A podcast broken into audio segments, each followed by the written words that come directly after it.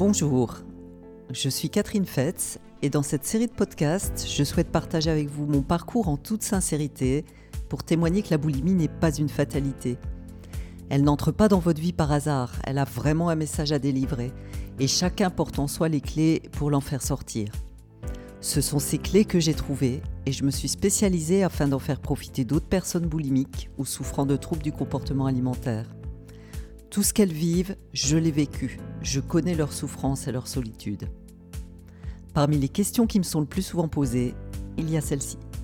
Quelle est votre méthode d'accompagnement? La plupart de mes patients ont déjà essayé beaucoup de choses pour sortir de leur compulsion alimentaire et perdre du poids euh, sans succès durable.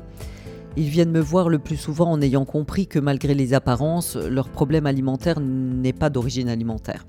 Ils ont compris que le problème alimentaire est un symptôme et que le véritable problème se situe ailleurs. Ce qui rend mon accompagnement spécifique, c'est d'accompagner mes patients de façon globale, grâce à une méthode que j'ai appelée la méthode cœur, corps, esprit. Cette méthode consiste à faire le lien entre la façon dont mes patients se traitent via l'alimentation et la façon dont ils se, traitent dans leur vie, puis à activer différents leviers pour qu'ils puissent avancer là où ils se sentaient bloqués. Pour cela, j'utilise différents outils auxquels je me suis formé tout au long de mon parcours, tels que la programmation neurolinguistique, la visualisation, l'EFT, l'apprentissage de la communication bienveillante, l'analyse transactionnelle, le travail sur l'enfant intérieur, les techniques de libération des émotions.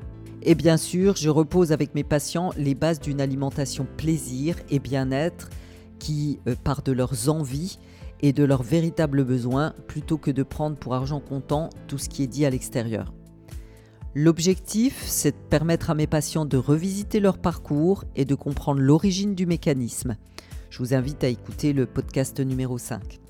Ceci a pour conséquence de leur permettre de lâcher une partie du poids de la culpabilité qu'ils portent, y compris physiquement mais aussi de leur permettre de se connecter à qui ils sont vraiment pour qu'ils construisent leur vie en partant de qui ils sont plutôt qu'en se conformant à des injonctions extérieures.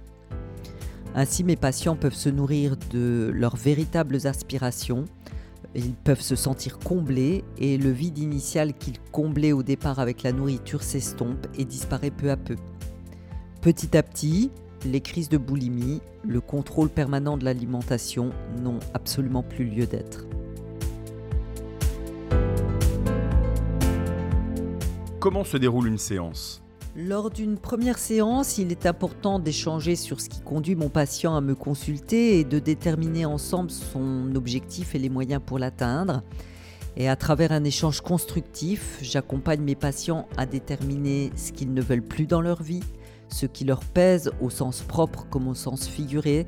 Je leur permets de se fixer un objectif quantifiable, mesurable, atteignable et bon pour eux et leur entourage.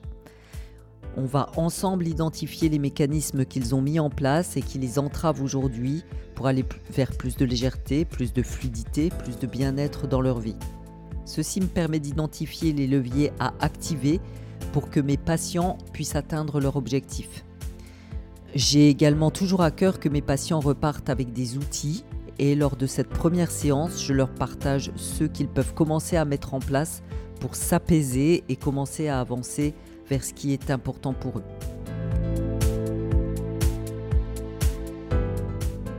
Les séances se déroulent en trois temps. Après avoir ancré ce qui a bien fonctionné euh, depuis la dernière fois, il y a un premier temps d'échange sur ce qui pèse le plus à mes patients euh, au moment présent et qui permet d'aller activer les leviers que l'on a mis en évidence lors de la première séance. Le deuxième temps est constitué d'exercices pratiques permettant des guérisons, des prises de conscience, des avancées. Le troisième temps, c'est un temps de décision et de passage à l'action. Euh, suite à cela, c'est le patient qui décide de ce qu'il se sent aspiré à mettre en place et à transformer dans sa vie pour que des choses changent dans sa vie. Mon patient repart toujours avec des outils à expérimenter entre deux séances. Et ça lui permet vraiment d'avancer step by step à son rythme et de voir concrètement les changements dans sa vie, son corps et sa tête.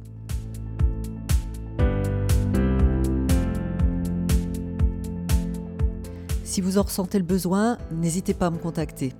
Je vous accompagne où que vous soyez, en visio ou en présentiel. Je sais combien la boulimie est une souffrance au quotidien et je m'engage avec tout mon cœur et toute mon expérience à ce qu'ensemble, nous puissions créer votre nouvelle réalité. C'est vraiment avec le cœur que je vous embrasse.